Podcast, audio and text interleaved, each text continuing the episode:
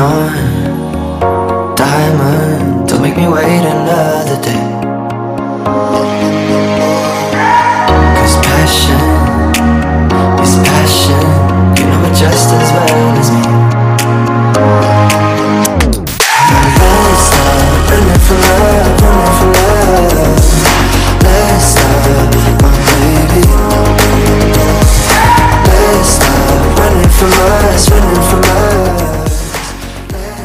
guys, welcome to FM 95.2 Zhejiang Normal University School Radio. This is English Bridge. I'm your friend Chris. Do you like the song that I play at the beginning of the show? I choose it because it's kind of like the Chinese my my my. Yeah, today is a special day for about all the Chinese people. It's double twelve. Although it's not listed as a national festival, we celebrate it every year this time for decades. To be more specific, it's kind of like a carnival, like another carnival a month ago. Yeah, it's Singles Day, and also known as 双十一. And this time it's double 12. Seems that Chinese like double one, um, such as double one, also known as New Year's Day. But the whole world celebrated, right? Double sevens, also known as Chinese Valentine's Day and double ninth festival 重阳节. But I'm quite confused that why we don't have double six and double eight. You just don't know how much we like these two numbers. Oh, I got it. If we have a festival in double six, maybe we can call it Skr Skr Day, and in double eight we can call it Rich Day. um, I'm kidding. Okay, um, but if you have any other novel ideas, you can leave a message in the comment section. Welcome your first post or first reply. Um, first reply. And by the way, the first post 呢就是第一个回帖的意思，也就是我们传说中所说的所说所说的那个抢沙发。那么同理，second post 就是板凳的意思。那么 third post 呢就是地板。 那么就请大家不要再动不动用自创的一些 sofa, bench or floor 了，因为这个错误实在是太离谱了，它的荒谬程度不亚于把版主叫做 bamboo，把顶帖叫做 up。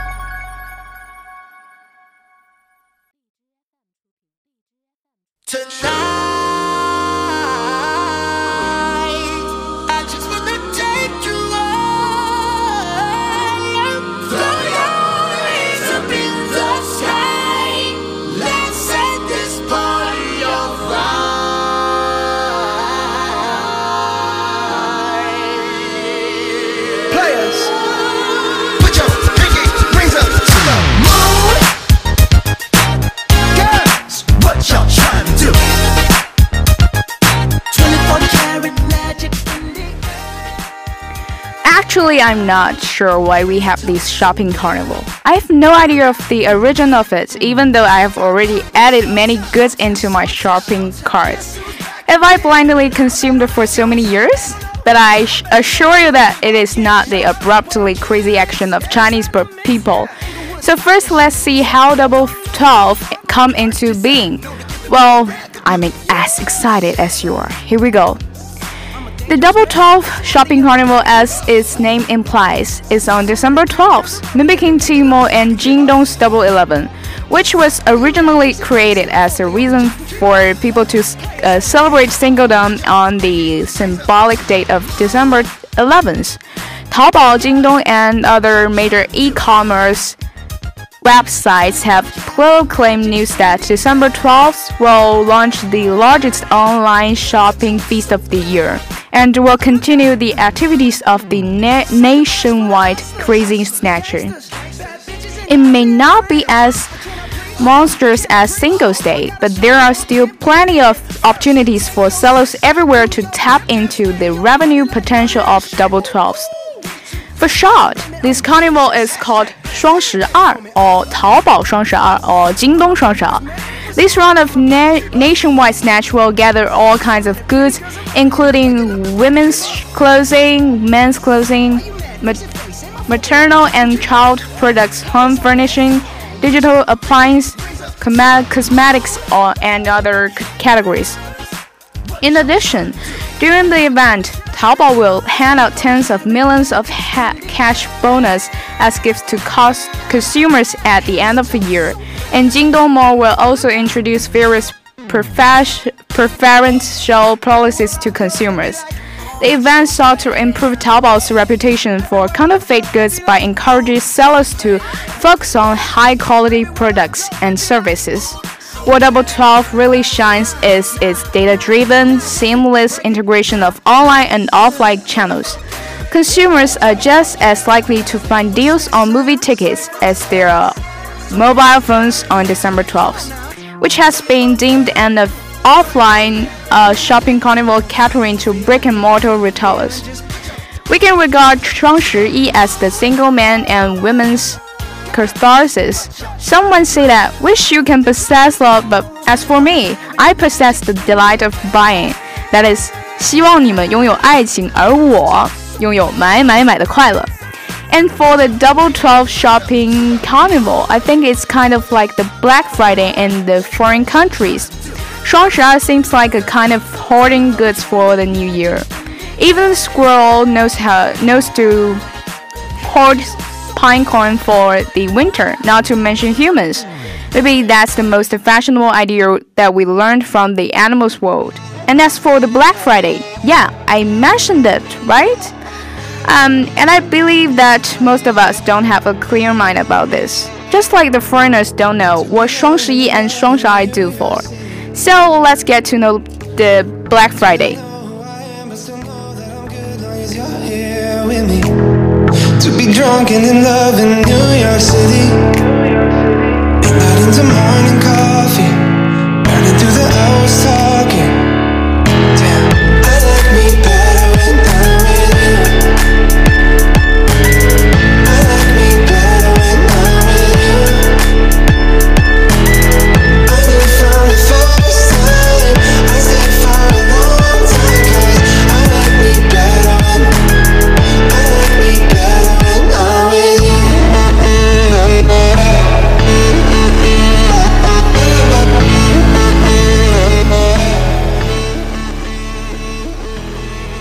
year, the day after Thanksgiving is the unofficial beginning of Christmas season. So, on the Friday after Thanksgiving, also called Black Friday, Americans begin their Christmas shopping.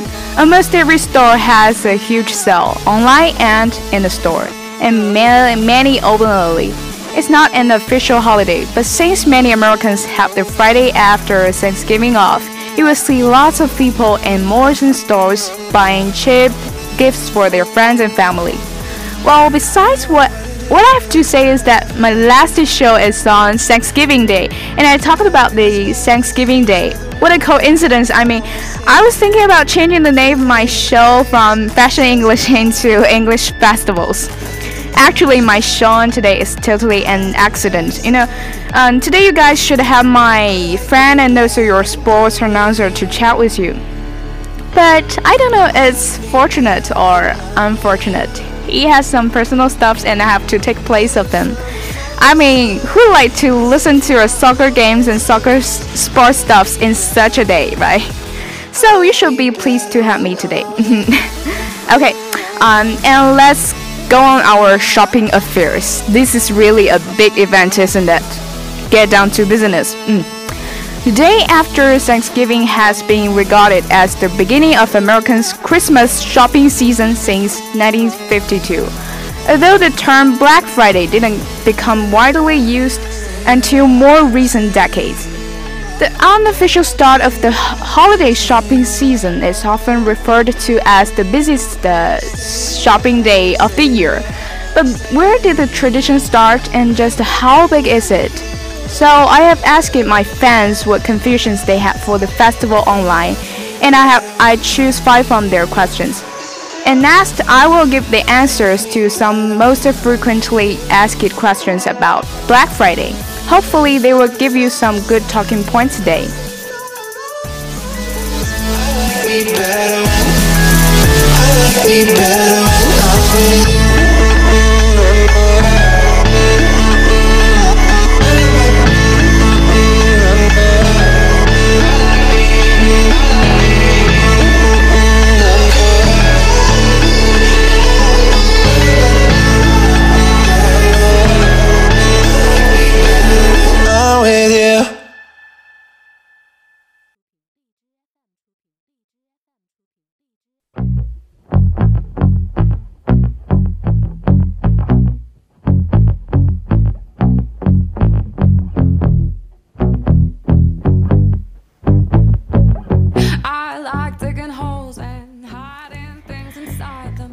first question is How did Black Friday become such a big shopping day? Well, it's hard to say when the day after Thanksgiving turned into a retail free for all, but it probably dates back to the late ni- 19th century. At that time, shop sponsored Thanksgiving parades were common, and once Santa Claus showed up at the end of the parade, the holiday shopping season had officially commenced. In those days, most retailers adhered to an unwritten rule that holiday shopping season didn't start until after Thanksgiving.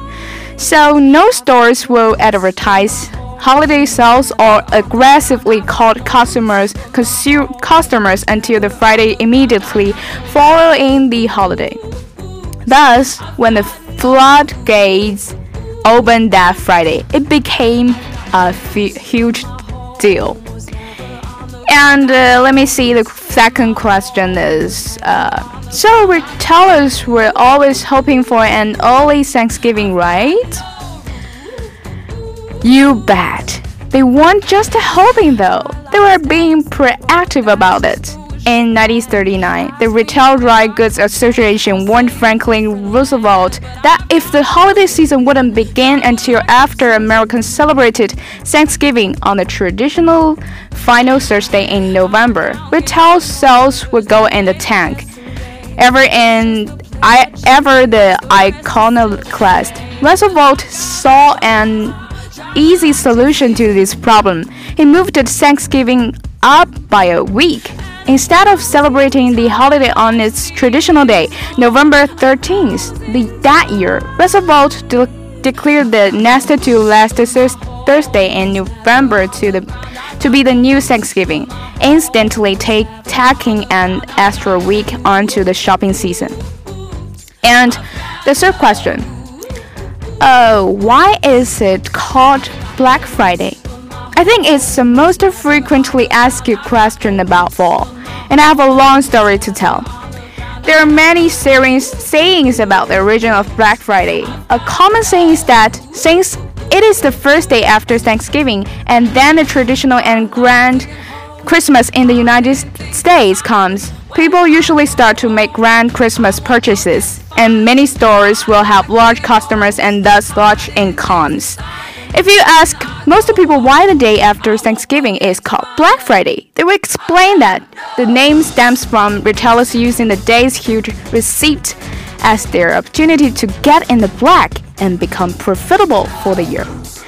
Traditionally, different colors of ink are used to keep accounts. Red means deficit, while black means profit. So we call this Friday Black Friday to show that we expect to be profitable on this day.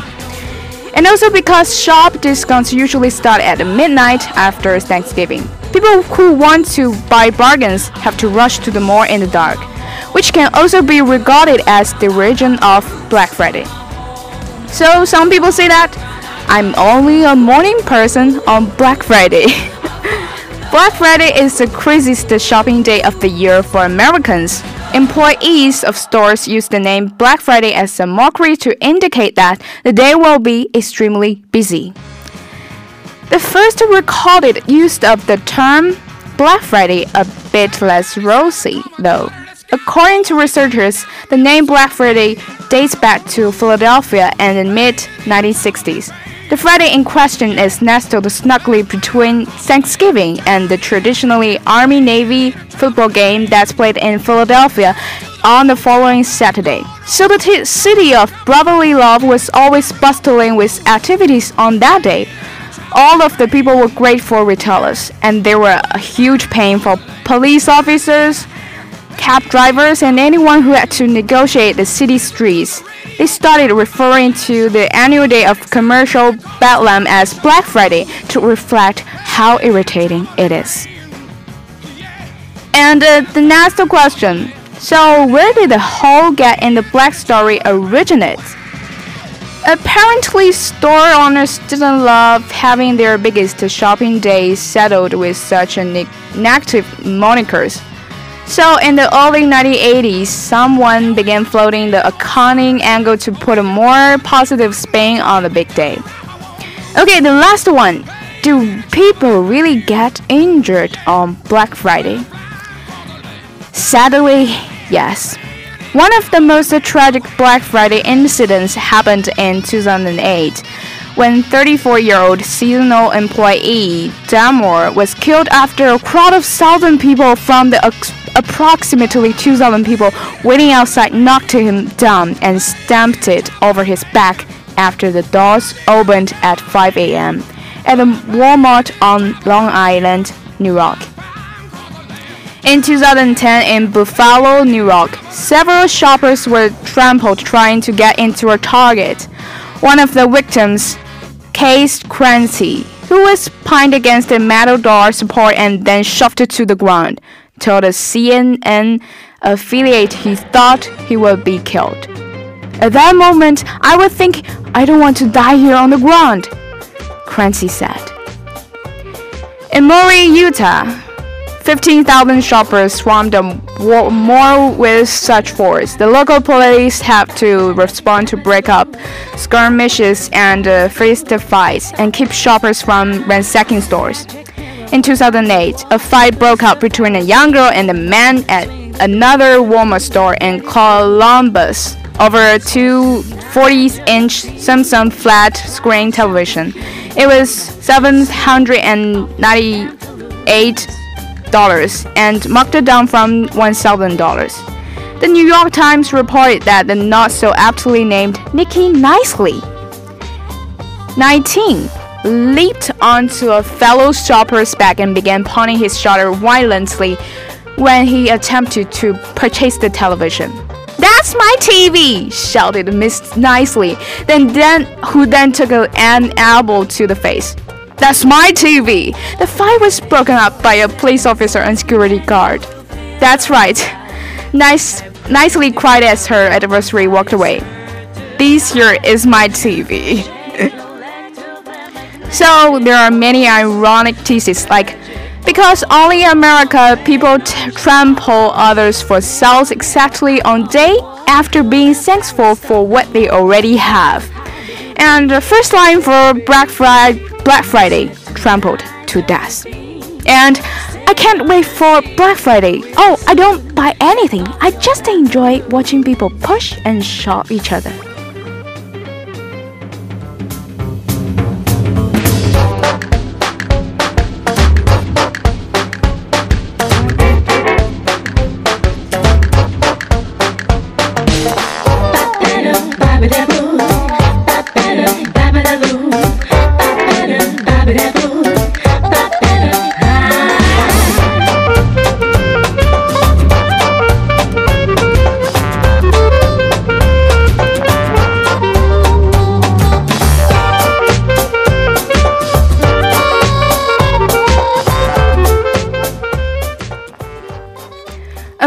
Americans love to shop. More importantly, they love to talk about shopping.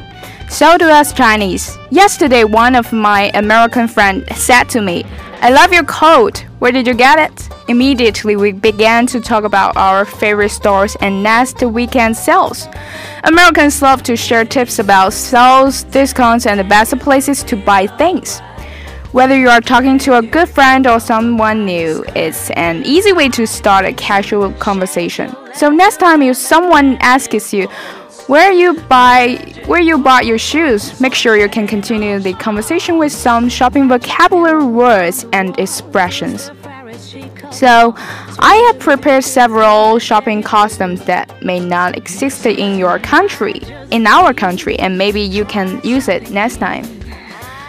Um, the first one is outlet mall.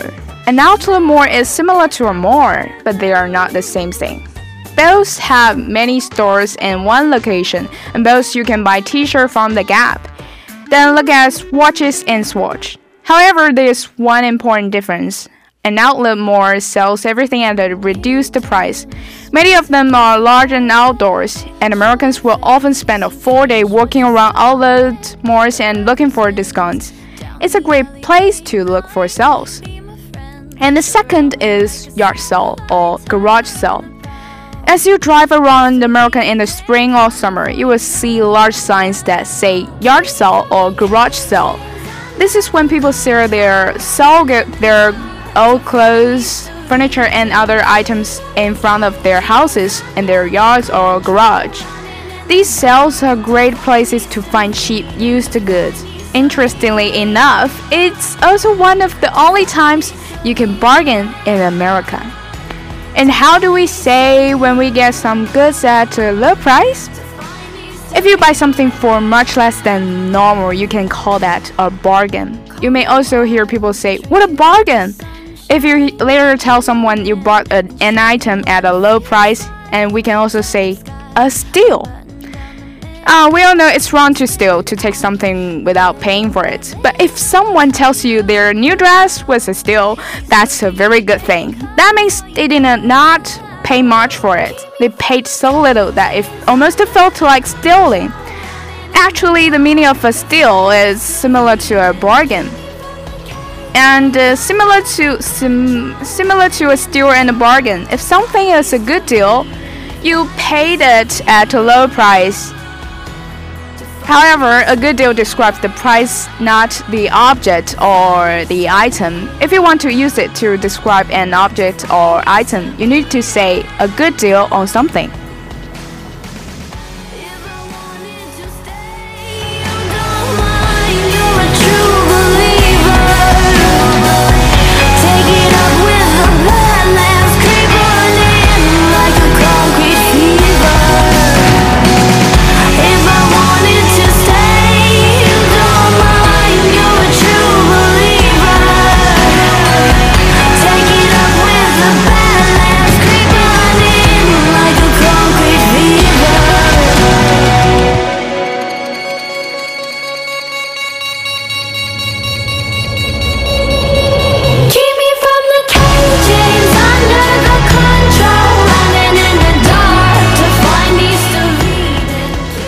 Not everything you buy is a good deal. So, what if you paid too much on some stuffs?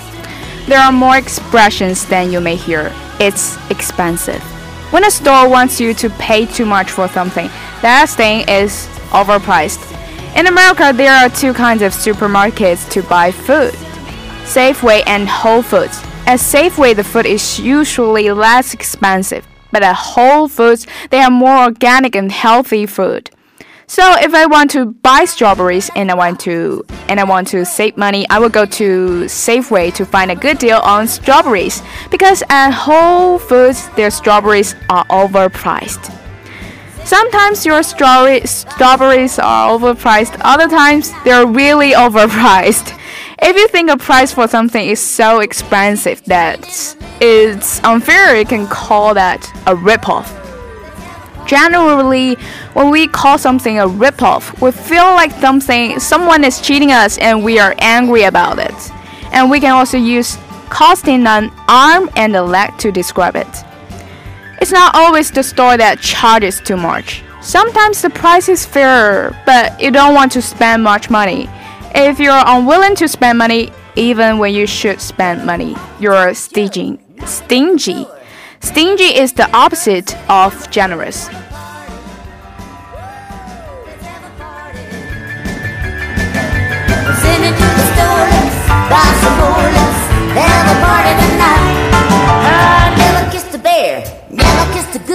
But shake a chicken in the middle of the room, let's have a party. Woo! Let's have a party. Send it to the buy some more, let's have a party Everybody run, taste the party. Woo! Let's have a party.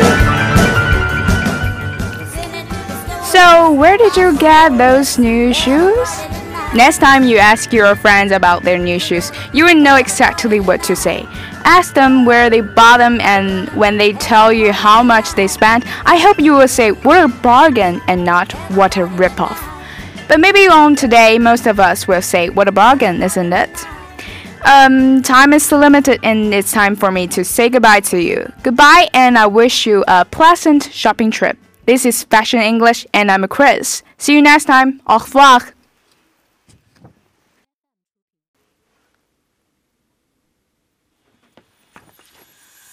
Shine on, diamond. Don't make me wait another.